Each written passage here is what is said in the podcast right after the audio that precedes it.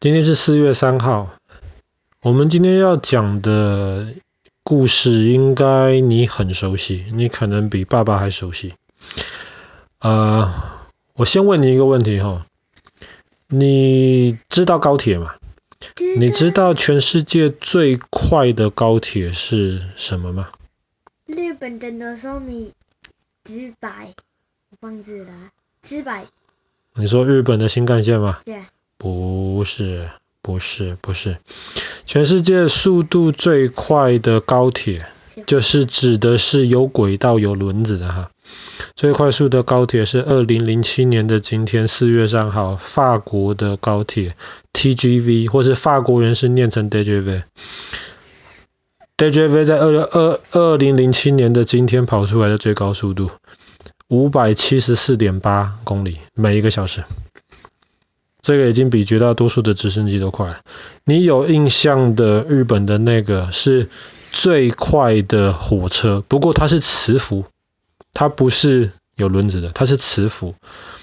那么它是跑出的六百零三，就是六百零三没有比五百七十五快多少。但是一个是有轮子，还有还呃还有摩擦力的问题的，磁浮基本上是没有轮子，所以没有摩擦力的问题。是法国高铁跑出来的，对对对。其实呃，TGV 原来它的意思就是指高速火车。当然，全世界最早的高铁是先有日本的新干线，那个在六十年代就有了。后来其他国家才开始慢慢的研发出高铁，像法国就研发自己的那个 TGV 的系统。其实一开始在日本有新干线之后，法国他们还在犹豫。他们到底是要学着日本研究这种高速铁路的这一种规格，还是应该他们要跳过，他们要更新的去直接研究磁浮？所以那个时候，其实欧洲很多国家，不只是法国，英国那个时候也在研究磁浮。你知道，在七十年代的英国，那个时候在伯明翰就有第一届的磁浮列车，真的是可以让人搭的，不是那种实验的车。只是那个速度很慢，可是是磁浮。哎，对啊，在那个不是不是，对，在那个彼得堡的火车事件，你还看过那个？我记得。对，那个是第一个磁浮。可是，对，后来因为当时磁浮有有一些很大的问题，没有办法克服，而且太贵了，所以后来法国就决定走日本的道路，然后就是研究这种有轮子。有轨道的高速铁路，就是今天的那个的的那个 TGV。其实，什么叫高铁啊？高铁跟一般的火车有什么不一样？不是有轨道、有轮子都一样吗？可是高铁是比正常的火车快，正常火车可能一百左右，可高铁就可以五六百。哦，没有没有没有没有，正常的火车大概是一百左右，通常定义高铁是至少要两百。或是两百五以上，要很快的这个速度才能叫高铁。那也是因为它的速度很快，所以其实高铁轨道跟一般火车轨道稍微有点不太一样。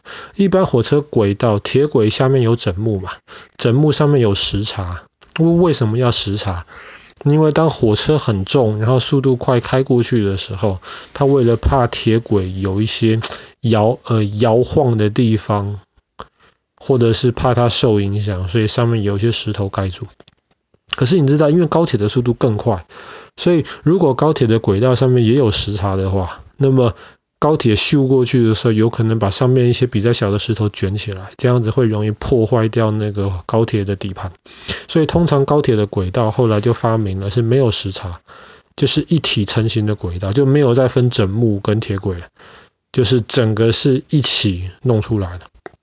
好处是不太容易坏掉，坏处就是一坏掉了，它没有办法像通常的轨道一样，你换一段的轨道，或是换一段的枕木，没有办法，它整个都要弄掉。这也是为什么通常高铁的轨道都是特别封起来的，通常不跟那种一般的轨道的那个线路在一起，容易被人家可能进去或者是破坏掉或干嘛。这也是为什么，因为它是封闭的，这也是为什么高铁的速度通常也可以比较快。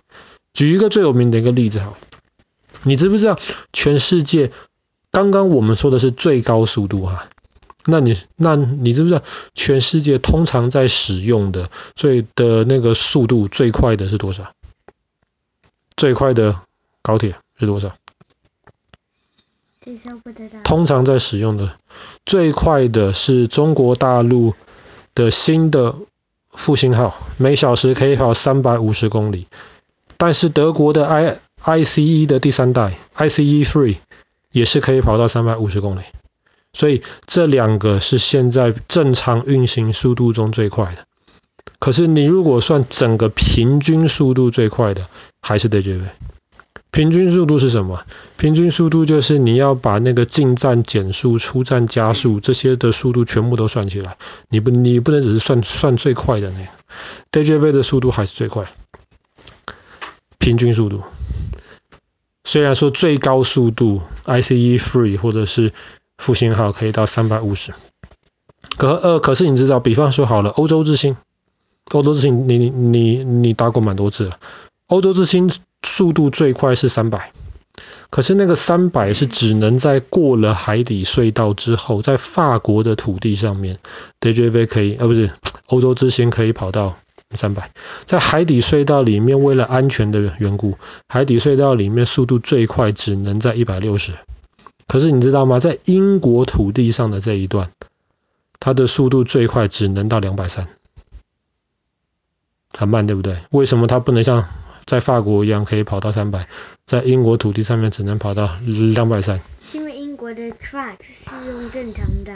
因为英国的一些轨道，特别是从那个从那个 Used 呃对，从那个 St Pancras 出去的那一段的的轨道，当时设计的不是那么的理想，所以他在英国这段没有办法用最高的速度跑出去，一直要过了海底隧道到法国之后才可以。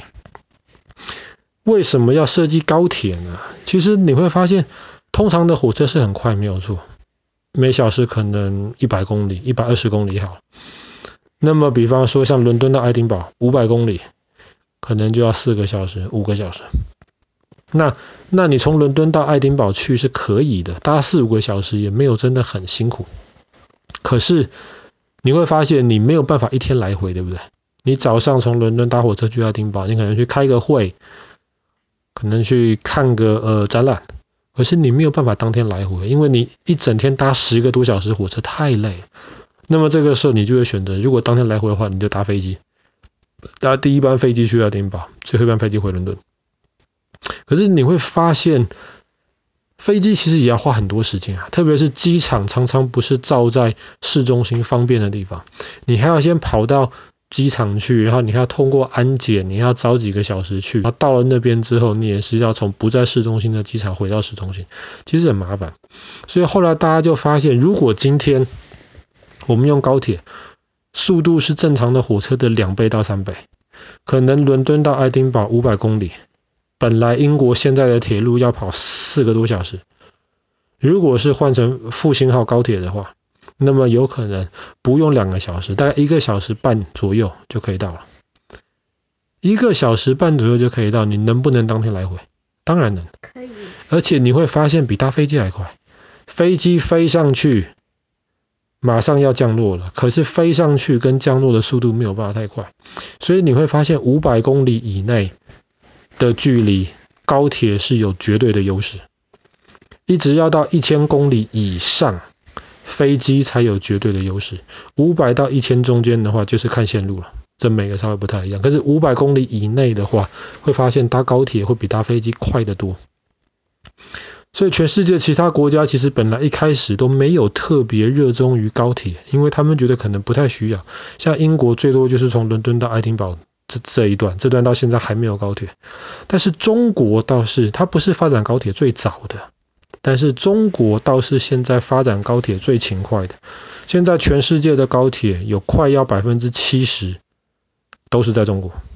为什么中国需要那么多高铁？因为第一个中国大，大，一个中国就基本上跟一个欧洲一样大，然后其他地方很远，所以你会发现，如果火车的速度能够比较快的的话，那么就可以让，比方说。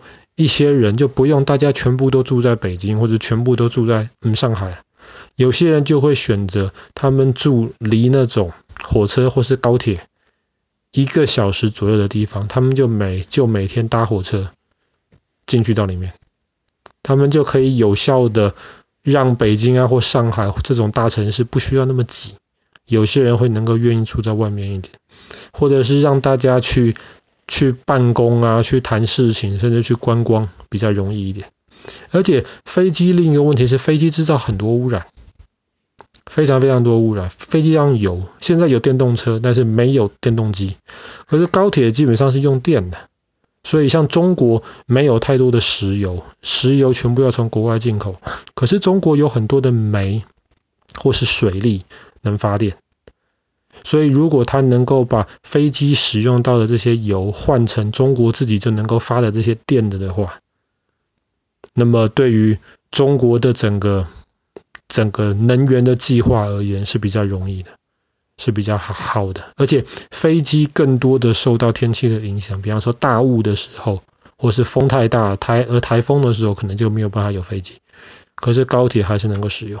这就是为什么全世界，特别是中国，现在盖高铁是非常非常的勤快。然后中国盖高铁的技术跟价格，基本上其实也是可以说已经超过了日本的新干线，或者是法国的 TGV，或者是德国的 ICE。好了，今天这个故事你很熟，再讲下去就没完没了了。我们今天的故事就讲到这了。在二零零七年的今天，法国的 d j v 跑出了高铁的最快速度。